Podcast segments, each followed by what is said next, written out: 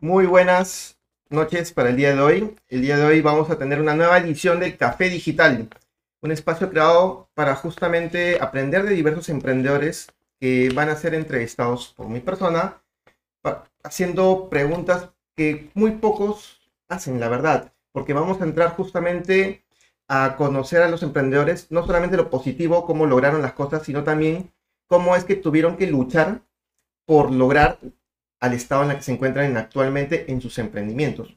Como saben, el café digital, yo ya tengo mi café acá listo, los invito a ustedes también que vayan preparando su café mientras empezamos. Les voy a comentar eh, cuál es el café del día de hoy que estoy probando. El día de hoy estoy probando este de aquí, café Chanchamayo, eh, del Valle de Chanchamayo, especial. Está hecho de variedad blend, caturra típica Geisha Bourbon, 1700-1800 metros, un café muy artesanal, se nota al toque cuando tú lo degustas. Es un poco oscuro, de hecho. Eh, para mi gusto, para la hora es un poquito complicado. Sí se los recomiendo si ustedes van a tomarlo muy temprano. Si no lo hacen un poquito más aguadito, pero sí es un café muy fuertecito que me ha tocado esta vez probar. Pero bueno, yo como amante del café, pues voy a darle con todo este café y también se los voy a recomendar. Muy buena marca, café del Valle de Chanchamayo. Entonces, el día de hoy, en esta edición de Café Digital, justamente vamos a hablar de algo que nos han pedido mucho. Nos han pedido justamente también hablar de temas de, fidelización de clientes. Y el día de hoy vamos a estar con Mario Gil, quien justamente a través de su startup o empresa Better nos va a contar un poquito más qué es lo que hacen, cómo es lo que, qué es lo que ha logrado, en qué países está, un poco su historia que sepan cómo es que él, como emprendedor ligado a la fidelización de clientes, viene revolucionando en este rubro. Entonces vamos a darle paso justamente el pase a Mario. Mario, ¿cómo estás? ¿Qué tal? Hola Fernando, ¿qué tal? ¿Cómo estás? Gracias por la invitación. ¿Qué tal? No sé si podrías rápidamente presentarte para el resto de personas que no te conocen. Dale, perfecto. Bueno, yo soy Mario Gil, soy, soy el CEO y, cofundador de, de Beder. Nosotros somos una plataforma de loyalty y, pagos. Yo soy, de hecho, de, vengo del perfil más de negocios. De hecho, estudié negocios en la Universidad de Lima. Y de hecho, bueno, vengo emprendiendo hace bastantes años. Vengo emprendiendo alrededor de 12, 13 años, tecnológicamente y no tecnológicamente. Este, y bueno, me he especializado más en, áreas de, más de marketing y negocios, ¿no? es un poco mi, mi, expertise de, de, emprendedor. De hecho, en muchos casos el, emprendedor parte del lado tecnológico, yo soy el de los que viene del lado de, negocios. Este, y bueno, estamos con, con Ver hace unos eh, cinco años, pero hace dos hicimos un cambio, un giro especial para, para, crecer. Así que bueno, inicialmente básicamente eso es sobre, sobre mí sobre, sobre nosotros, ¿no? Perfecto, Mario. De hecho, de hecho que eh, hay un, eh, yo conozco a Mario de hecho hace varios años y yo me acuerdo muy bien de una startup y alguno de ustedes de repente también se debe recordar de Dipo. Entonces, para poder hablar justamente de Beder, yo creo que deberíamos hablar primeramente de la antecesora que es Dipo, porque yo creo que es como que una un antecesor a, esto, a lo que es Better, ¿no? ¿Qué puedes contar un poquito de Edipo y cómo fue que, que aprendiste o qué aprendiste al final para que finalmente se transformara o evolucionara, por decirlo, a decirlo de esta manera, en Better? O sea, de hecho, Edipo fue una startup de más de cupones móviles. De hecho, ese era el eslogan el, de la plataforma, era de cupones móviles. De hecho, en ese momento hicimos bastante bulla porque, de hecho, nadie hacía aplicaciones todavía. De hecho, lanzamos plataformas en iPhone, Android, en BlackBerry, en Windows Phone. O sea, de hecho, sí hicimos bastantes cosas que ahorita me suenan ridículas. Este, y de hecho, no nos fue mal. De hecho, de hecho crecimos bastante en usuarios, crecimos en, comercios. Era una suerte de plataforma de descuentos para restaurantes y comercios. Este, y donde el usuario podía encontrar un descuento en un comercio. Este, no, no tenía nada que ver con lo que hace ahora Rappi no iba en esa dirección, sino era más hacia, la, hacia, la, hacia los descuentos.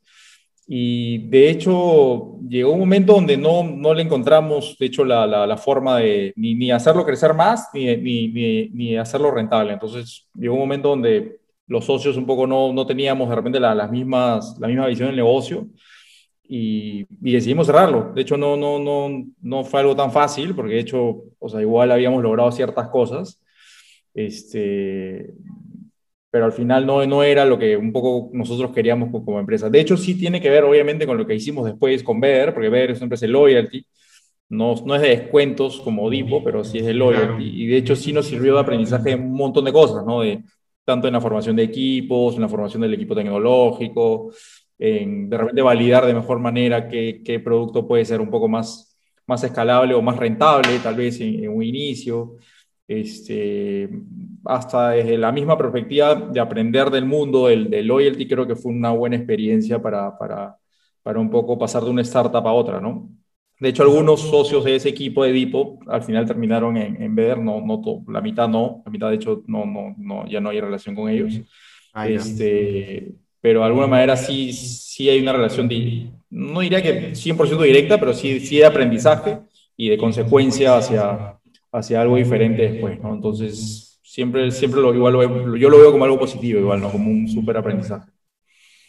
Interesante que, que veas como que de hecho, en su momento, pues tú como emprendedor te has sentido como que la startup, aquella que tú en su momento te hizo conocer muchas cosas. Yo sé que con Ver has logrado más cosas, no te preocupes, pero en su momento uno se siente como que, wow, este es eh, mi caballito de batalla, este es mi, como mi hijo, yo estoy logrando muchas cosas y llegas un momento como tú bien, lo dijiste, no hay más. Entonces tienes que aprender a, a decir que, ok, hasta acá nomás es, pero ahora veamos otra perspectiva porque no hay que desperdiciar todo lo que hemos logrado, ¿no? Lo que habían aprendido. ¿Cómo fue, cómo, cómo fue que ese momento para ti, cuando estuviste ahí, en ese momento, recuerda un poquito esa época y, que dijiste, oye, ya eh, cerremos Dipo y ahora abramos Beder, me llevo la mitad, como dijiste, y quienes me siguen, no sé, no sé cómo ha pasado, no sé si podrías contar un poco esa parte del cierre o del cambio.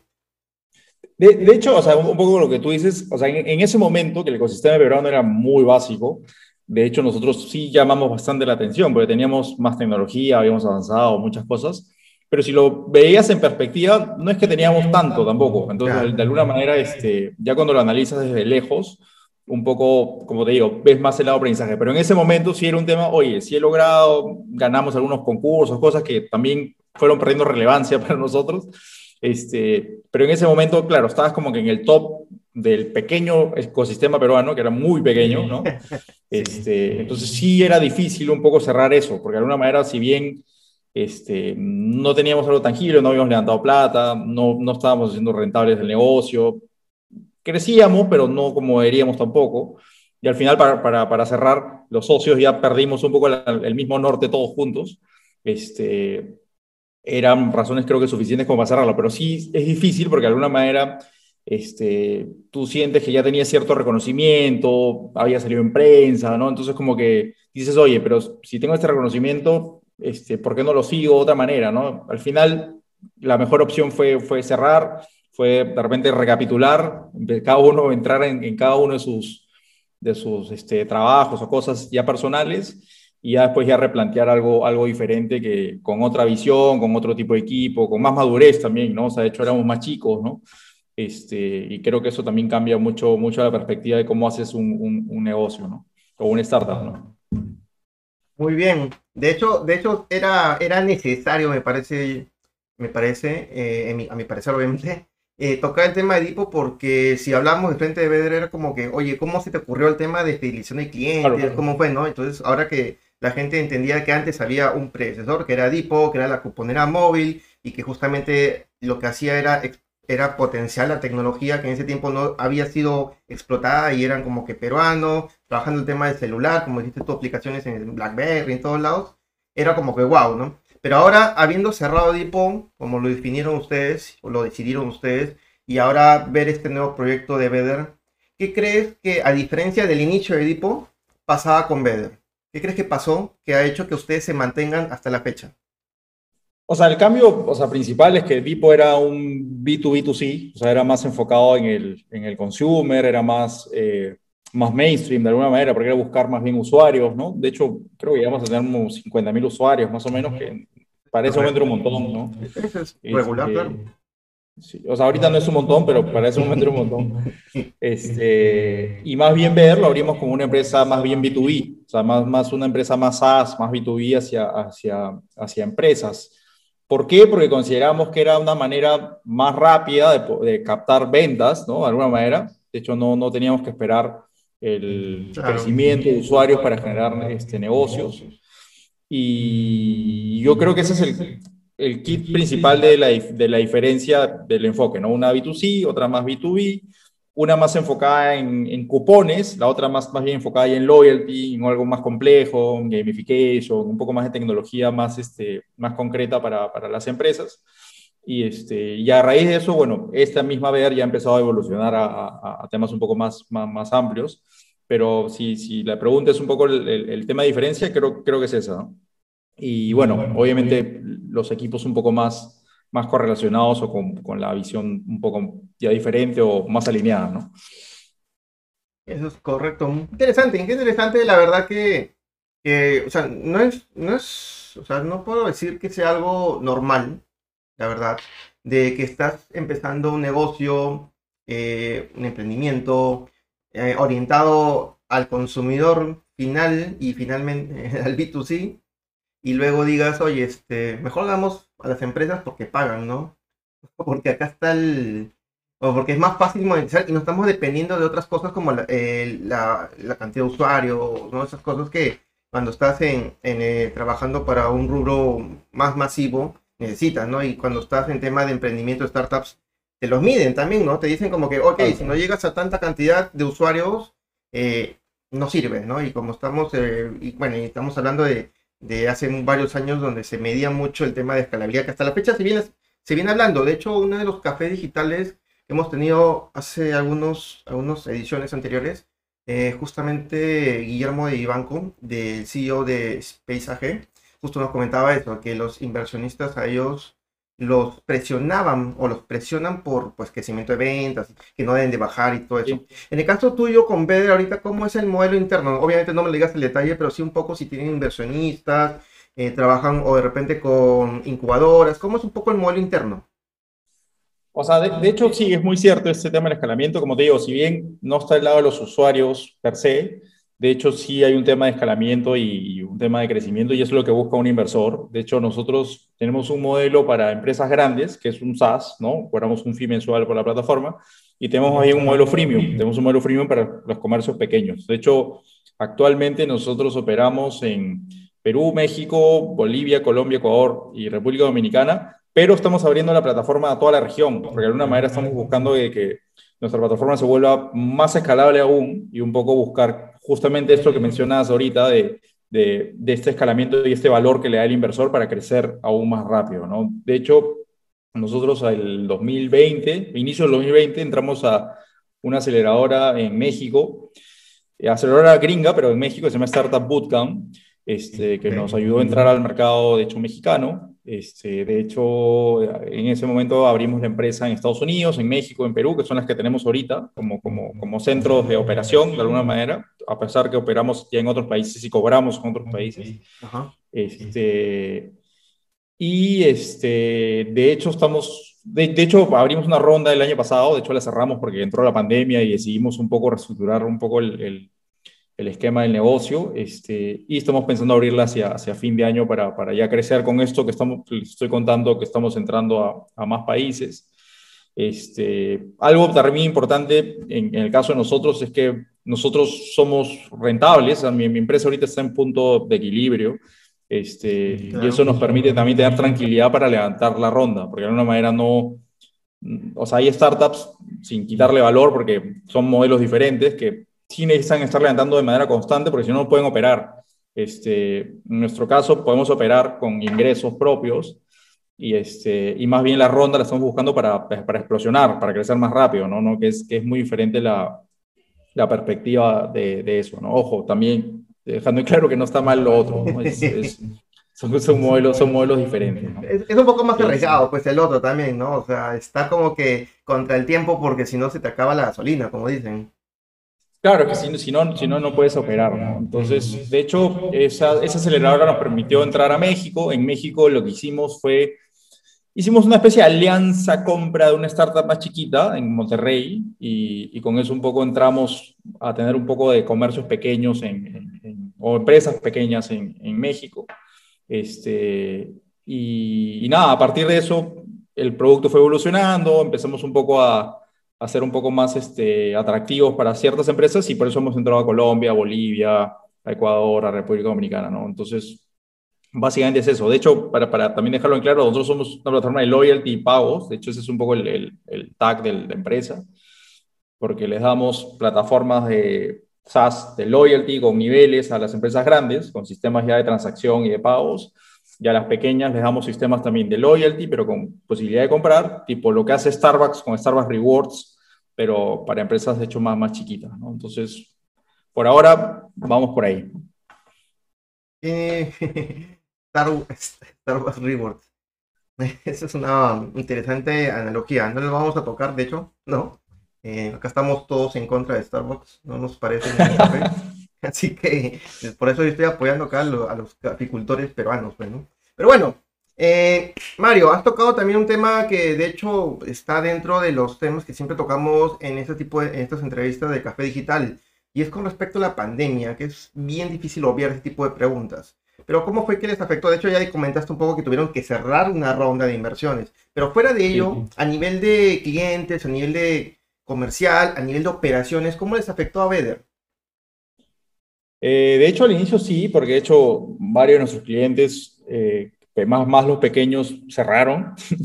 Entonces, porque no era todo cerró en, en toda la región, este, principalmente en Perú, porque nuestra operación más grande todavía sigue siendo en Perú.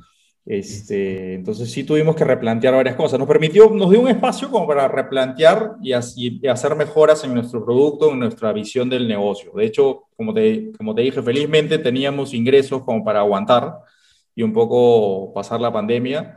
De hecho, fue de hecho complicado porque yo estaba justo en México, yo me quedé encerrado en un hotel cuatro meses. Ah, entonces, de hecho, de hecho fue un momento difícil suena medio, exagerado, pero realmente estuve cuatro meses encerrado en un hotel sin poder salir y, este, y de hecho fue parte del, del, del, del, momento, ¿no? Un poco acostumbrarte al momento, ver cómo replanteamos las cosas, cómo... Bueno, lo, otro importante es cómo convertimos todo en remoto, porque en ese momento, si bien o sea, teníamos oficina en, Lima y en México por, por la, la aceleradora, este, todo se remoteó. Entonces tuvimos que empezar a implementar todo el trabajo remoto y empezar a aprender.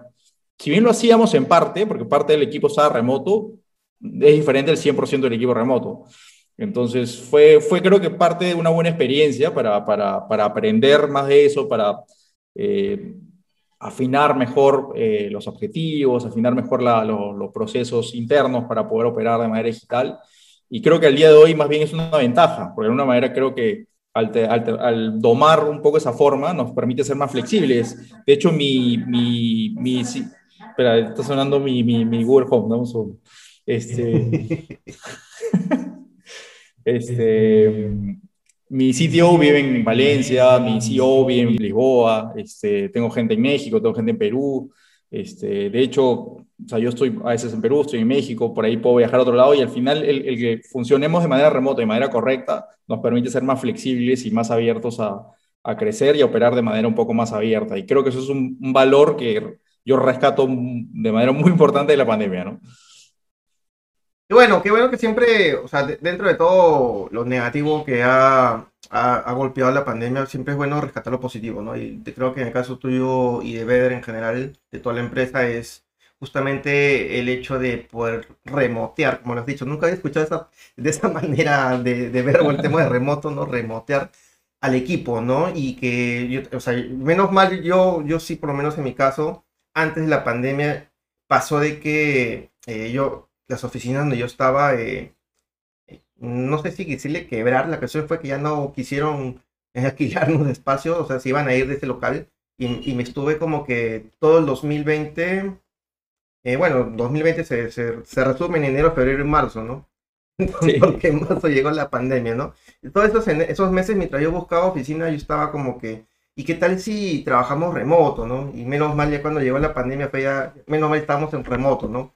Pero sí hay, hay varias startups, empresas que justamente fue más como que, oye, no puedes hacer esto y no pienses en regresar a tu oficina, o sea, ya acostúmbrate a trabajar online de manera remota y, y si no estabas preparado, piña, tienes que hacerlo, ¿no? Pero, pero interesante, interesante que se hayan, hayan podido agarrarle eh, viada a eso y que justamente ahora lo estén haciendo, ¿no? Si un poco me habías comentado fuera de, de la entrevista que estabas inclusive ahorita desde Lima y tenías pues como dijiste tú, tu sitio en Valencia y en todos lados y en diversas partes. Y también te da la opción inclusive de poder crecer el equipo si es que en un momento llega con, cualquier persona de cualquier parte del mundo, ¿no? O sea, no necesariamente tener eh, oficinas físicas y que todos vivan cerca, sino, no importa, o sea, quieres trabajar, no sé, desde, así vivas cerca y te quieres ir de viaje a, a trabajar desde la playa, hazlo, ¿no? Una cosa así. O sea, de hecho, para mí esa es la gran ventaja de, del remoto y la pandemia lo que ha hecho, o sea, no solo con nosotros, en general ha hecho que se rompan muchos paradigmas, que un poco se crezca más el trabajo remoto. Este, y sí, te permite un poco tener un espectro más grande de gente, ¿no? En general, ¿no? Entonces, o sea, de hecho, como te, como te decía, uno está en España, otro en Portugal, otro en México, otro, otros en Perú, este, yo, yo estoy ahorita en, en, la playa, estoy en el sur. Este, de hecho, a fin de año me voy a ir creo que un par de meses a España y no, no pasa nada de alguna manera, porque al final, como todo ya funciona de manera digital, de manera remota, de manera más ordenada, realmente no importa, este, o sea, bueno, por ahí un poco los horarios, si no lo sabes manejar, ¿no? Si estás en China o Japón, por ahí puede ser un problema, pero, pero por lo menos con, lo, con los países donde estamos, nos ha ido de alguna manera bien, ¿no? Interesante, muy bien Mario. Y estamos llegando a la parte media, un poquito, nos hemos pasado de hecho un poquito de la parte media. Siempre en la, parte, en la mitad de la entrevista busco responder una pregunta que es la principal de toda esta segunda temporada. Antes de ello, eh, me, siempre hago también otra pregunta adicional. como ustedes saben, yo estoy el día de hoy eh, acompañando esta entrevista con un café. en este caso, tú Mario, ¿con qué me estás acompañando en esta entrevista? Yo soy como un capuchino. Un capuchino, muy bien. Siempre, siempre es bueno saber porque la idea, la idea inicial, déjame decirte así, la primera edición de todo este tema de café digital, antes que empezar inclusive, la idea era como que si te fueras a tomar un café, ¿no? Imagínate que estamos, no sé, no en Starbucks, pero sí en cualquier otra cafetería, y nos juntamos y te digo, oye Mario, ¿qué tal? Los años, ¿cómo estás? Siéntate, tomamos un café y hablar. Esa era la idea justamente de, de este tema de café digital, y por eso he venido tomando cafés y cafés hasta ahorita, ¿no? Entonces, ya ahora sí, entrando a la pregunta principal de toda esta segunda temporada, el lado oscuro del emprendedor. No es porque sea fanático de Star Wars, pero justo quiero ver el tema de, en tu caso, para Vader, ¿no? Durante todo este tiempo que comentaste, ya pues, cinco años creo que dijiste, em, y como dos en México, bueno, más con pandemia y todo, ¿cuál crees, eh, ¿cuál crees que ha sido el reto mayor como empresa para llegar a donde están actualmente? Mm, o sea, son varias cosas, ¿no? De hecho, desde formación de equipos, de hecho, llegar al, llegar al equipo de repente de, gestión correcto, de hecho, no, no, no, es el mismo equipo con el que iniciamos, o sea, fuimos, un poco cambiando pero, la... Pero a ver, a ver, ya que estamos hablando justamente del tema del equipo, eh, obviamente no, no es necesario decir nombres, pero cuéntanos un poco ¿Cómo fue? O sea, ¿qué pasó en el momento que has dicho ahorita, comenzaste con equipo, qué pasó con ese equipo y cómo fue que tuviste que cambiar? Te lo digo, ¿sabes por qué? Porque muchas personas a veces mantienen su mismo equipo y lo mantienen siempre pensando de que son los primeros iniciadores y todo. Y entonces me gustaría un poco tu óptica. ¿Qué pasó? De hecho, nosotros iniciamos con, con un equipo, eh, de hecho, más en el enfoque de loyalty corporativo, y llegó un punto donde yo decidí, de hecho, ir en otra dirección, una dirección más escalable, ¿no? Y parte del equipo no estaba de acuerdo y de alguna manera cambiamos gente del equipo. De hecho, para, para mí, en verdad, este, en el 2018, inicio del 2019, es como si hubiéramos rehecho la empresa. O sea, es como, es un punto de inflexión bien grande para nosotros, porque fue un cambio de visión, fue un cambio de gente, fue un cambio de, de un poco de, de lo que queríamos como, como socios, ¿no? Pero en ese momento cambiamos gente, o sea, hubo gente que, que, no, no, no, no, es que salió porque, porque hubo un, por algo ilegal o algo feo, ¿no? Sino me refiero que decidimos separar cosas, ¿no? Entonces, este, nada, yo creo que es importante sincerar, ¿no? O sea, un poco si, si no tienes la misma visión, el mismo, el mismo objetivo, es como un matrimonio esto, ¿no? O sea, si, si no estás siguiendo en la misma dirección, te vas a divorciar, ¿no? Entonces Creo, creo que va con la misma lógica, ¿no? Entonces creo que es saludable, este, más si todavía no has crecido tanto, hacer esa pausa y decir, este, este, tal vez es momento de separar y, replantear y ir en otra dirección que es la que tú quieres, ¿no? Al final tienes que ir a donde tú quieres, ¿no? Entonces, en resumen, un poco sería por el tema que no compartían tu visión, ¿no? No, no, no mi visión, la, la visión de un grupo, ¿no? Porque éramos, éramos, ah, éramos varios, ¿no? O bueno, la, visión en general de, muy, eso. claro, la visión de en este caso, ¿no? De, lo que ustedes dentro de lo que los socios pensaban que era lo, ideal para ver. Pues no, obviamente los socios tienen que decidir algo, estén bien o mal, pero han tomado una decisión y el resto tiene que ir detrás de, ¿no? Es como un equipo de, medio como un, como, siempre, yo, yo no tanto no, lo asocio como un matrimonio, yo lo asocio más como una guerra, ¿no? Si el, el comandante, el general dice, vamos para allá, así esté lloviendo, así estén todas las bombas para allá, todos tienen que hacer caso, porque si uno es rebelde y no hace caso, ese uno se puede salvar, pero al final puede ser también que por su culpa el resto no venza, ¿no? Entonces es como que tienen que ir todos siguiendo al líder. O sea, el tema es un tema de no ser tan rígido, o sea, un poco de, o sea, entender que las cosas pueden cambiar, puede cambiar la idea, puede cambiar el producto, puede cambiar la gente. Entonces, no, no es, el tema no es ser tan rígido, ¿no? O sea, si iniciaste con Juan y Pedro, no quiere decir que te vas a casar de por vida con Juan y Pedro, de repente llega un momento donde no va y traes a Pablo y Paco. Entonces, de, hecho, no, no, no, sí, sí, sí me sigues a, lo que voy. Y de hecho, cuando tú empiezas a leer, de hecho, historias de, de startups más grandes, te, ves un poco ese patrón, ves ese patrón de gente que va, que va cambiando ese, equipo fundador de, de, diferentes maneras, porque es, es, es lo normal, es parte, es parte un poco de ese crecimiento de, o maduración de, de un equipo, ¿no? Perfecto, sí, sí, de hecho también, y también hay, de hecho hay trabajadores, o, sea, o emprendedores que son especialistas en lanzar proyectos, ¿no? Y se dedican a, crear, a innovar todo, y cuando lanzan el proyecto se aburren, se van a otro lado, ¿no? Y comienzan a crear otro proyecto y cosas así. Hay de todo. Pero bueno, eh, justo comentabas con, en la parte que uno de ellos fue cambiar el equipo, ya, ya lo comentaste muy bien. ¿Y qué más crees tú que fue como una barrera o obstáculo dentro de Beder que al final lo lograron resolver en ese momento, en, en todo este tiempo que han venido trabajando?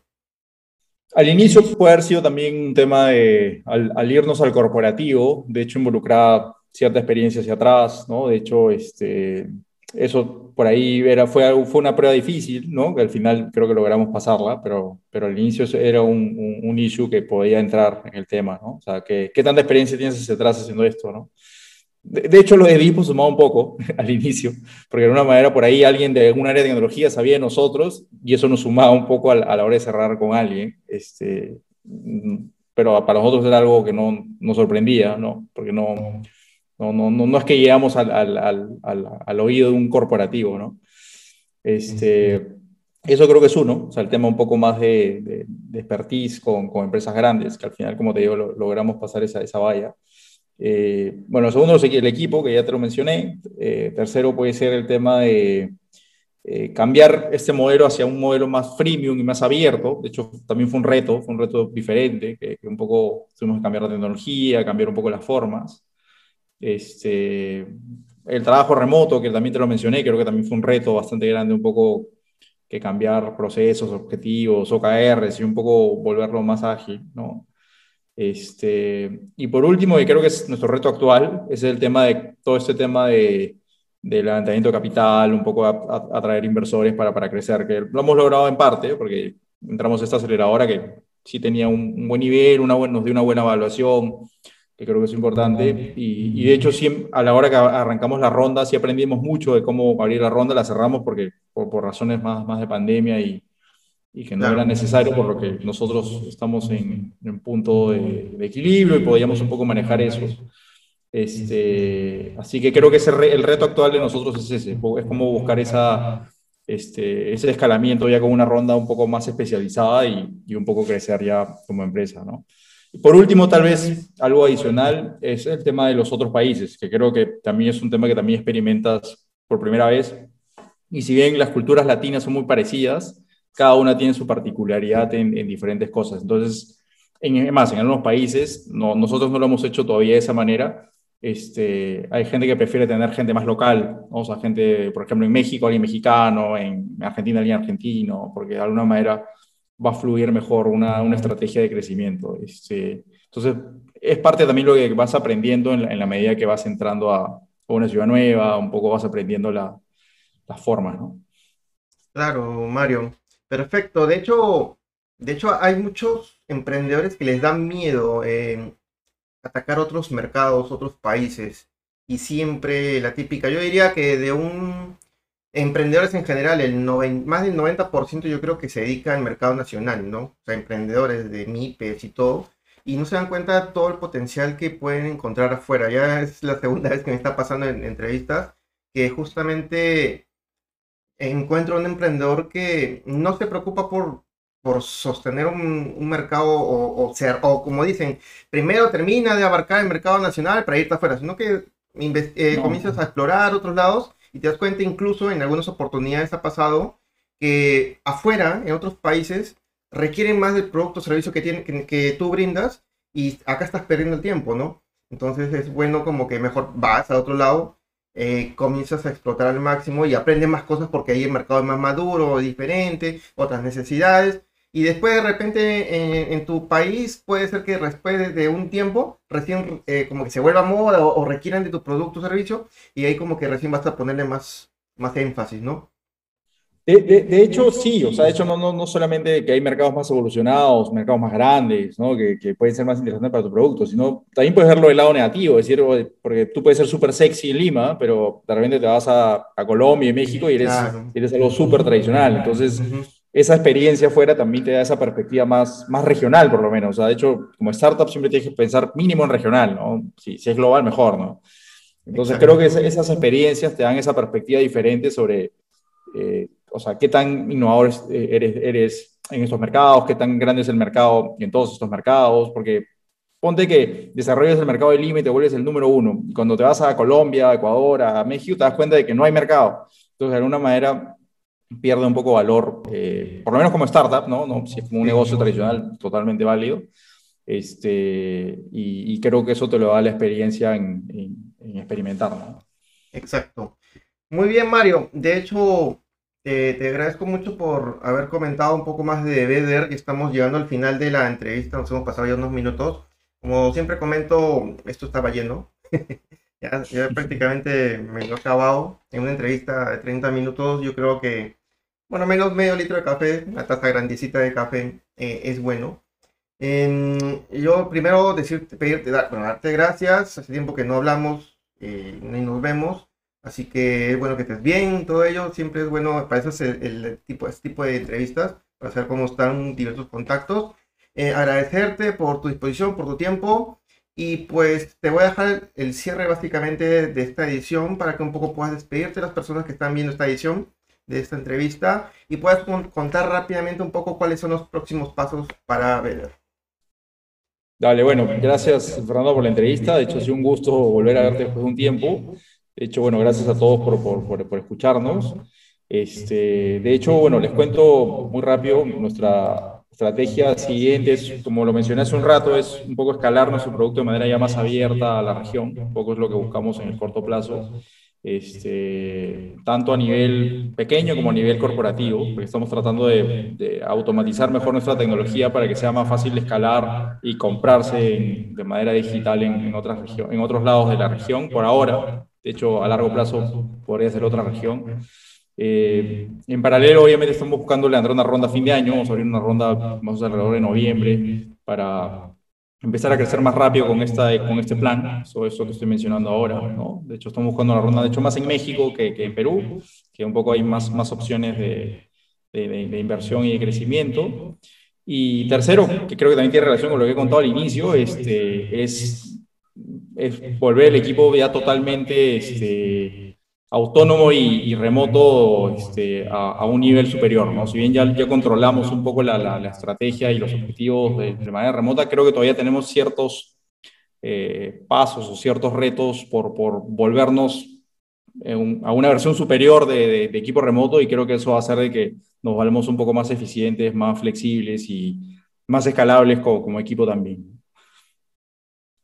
Listo, Mario. Nos vemos hasta una próxima oportunidad, chicos. Recuerden, todos los viernes, siete y media, tenemos un café digital. Los espero en la próxima edición. ¡Chau!